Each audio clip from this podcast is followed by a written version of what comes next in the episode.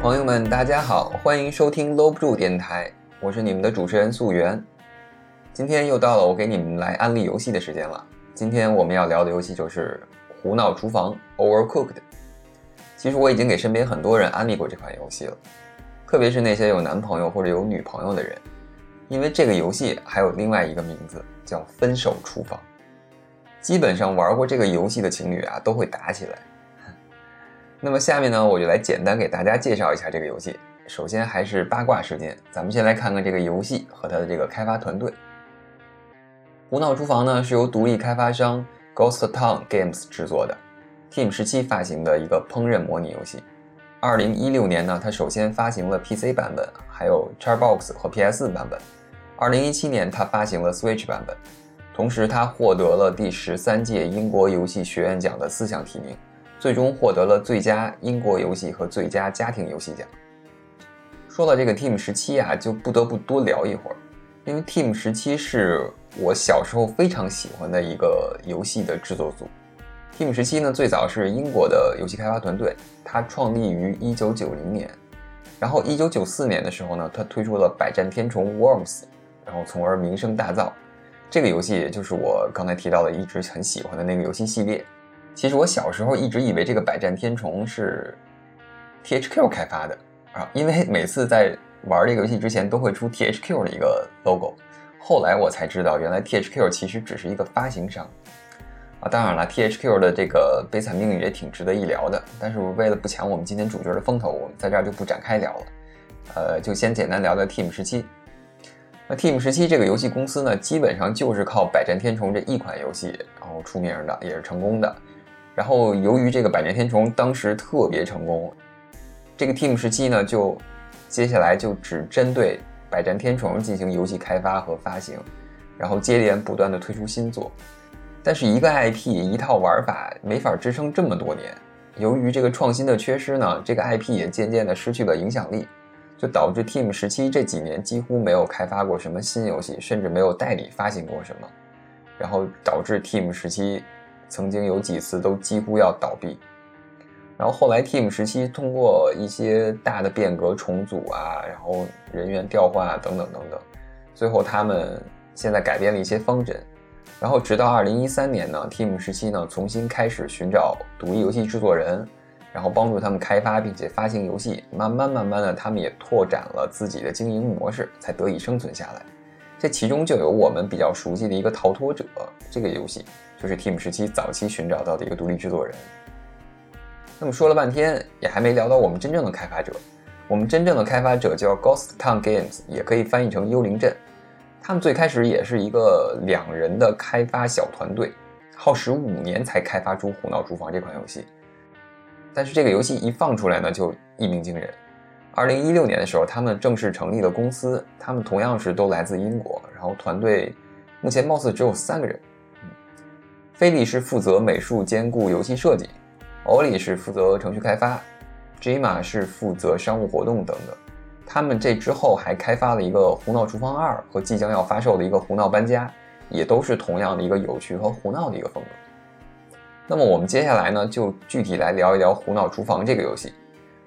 游戏呢需要玩家通过多人合作或者是多角色控制的方式，来根据顾客的要求制作菜品并准时交付的游戏。听起来和我们平时玩的一些餐厅经营游戏没什么区别，但是游戏真正有意思的地方就在于场景设计。游戏中的餐厅会有一些很反人类的设计，比如狭窄的走廊、相距甚远的操作台，总之一切一切的存在，就是为了让你没法好好做菜。还有各种复杂的场外因素干扰，比如厨房中间有一条人行道，每当你要取食材都要从人群中挤过，然后有可能没做好，哎，还被人群挤走了。还有时不时地震的厨房。你灶台跟案板啊中间有高低差，如果正好地震了，你恰好在另一边，完了你只能眼睁睁地看着锅里的食材糊掉，甚至是着火烧了整个厨房。其实游戏中还有很多很有意思的设计，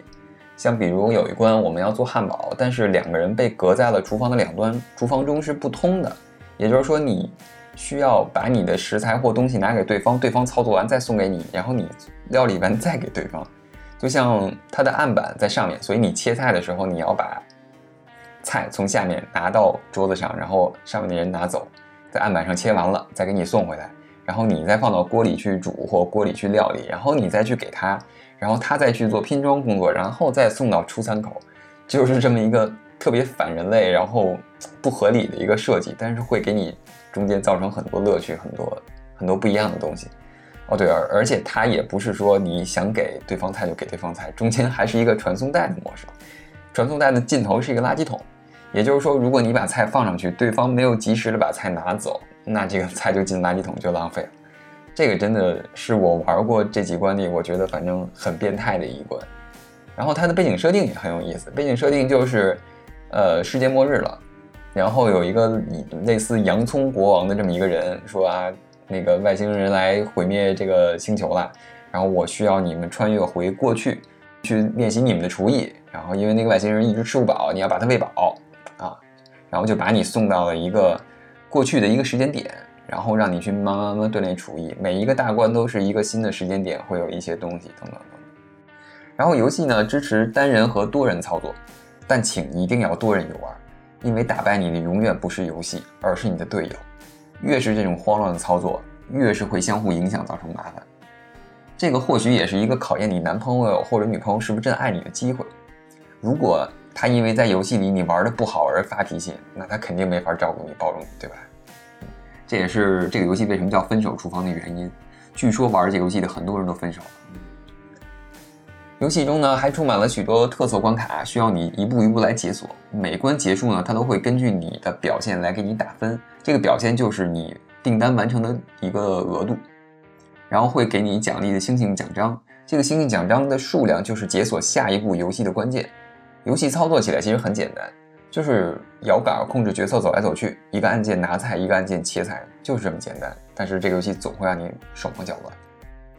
然后《胡闹厨房二代》在游戏一代基础上呢，增加了投掷这个动作，关卡设计上也变得更加多变、更加有趣。如果各位想体验呢，我推荐大家直接购买二代，因为内容要比一代丰富，而且还时不时会有一些免费的 DLC 更新。我印象中这两年的春节都有一个更新的关卡，而且如果你恰巧有 Switch，你可以去购买实体版的《胡闹厨房一加二》合集，其实价格也不贵。当然了。直接购买数字版还是最便宜的，因为数字版没有这些实体的封装、印刷、物流等等一些东西，而且数字版的游戏经常会打折。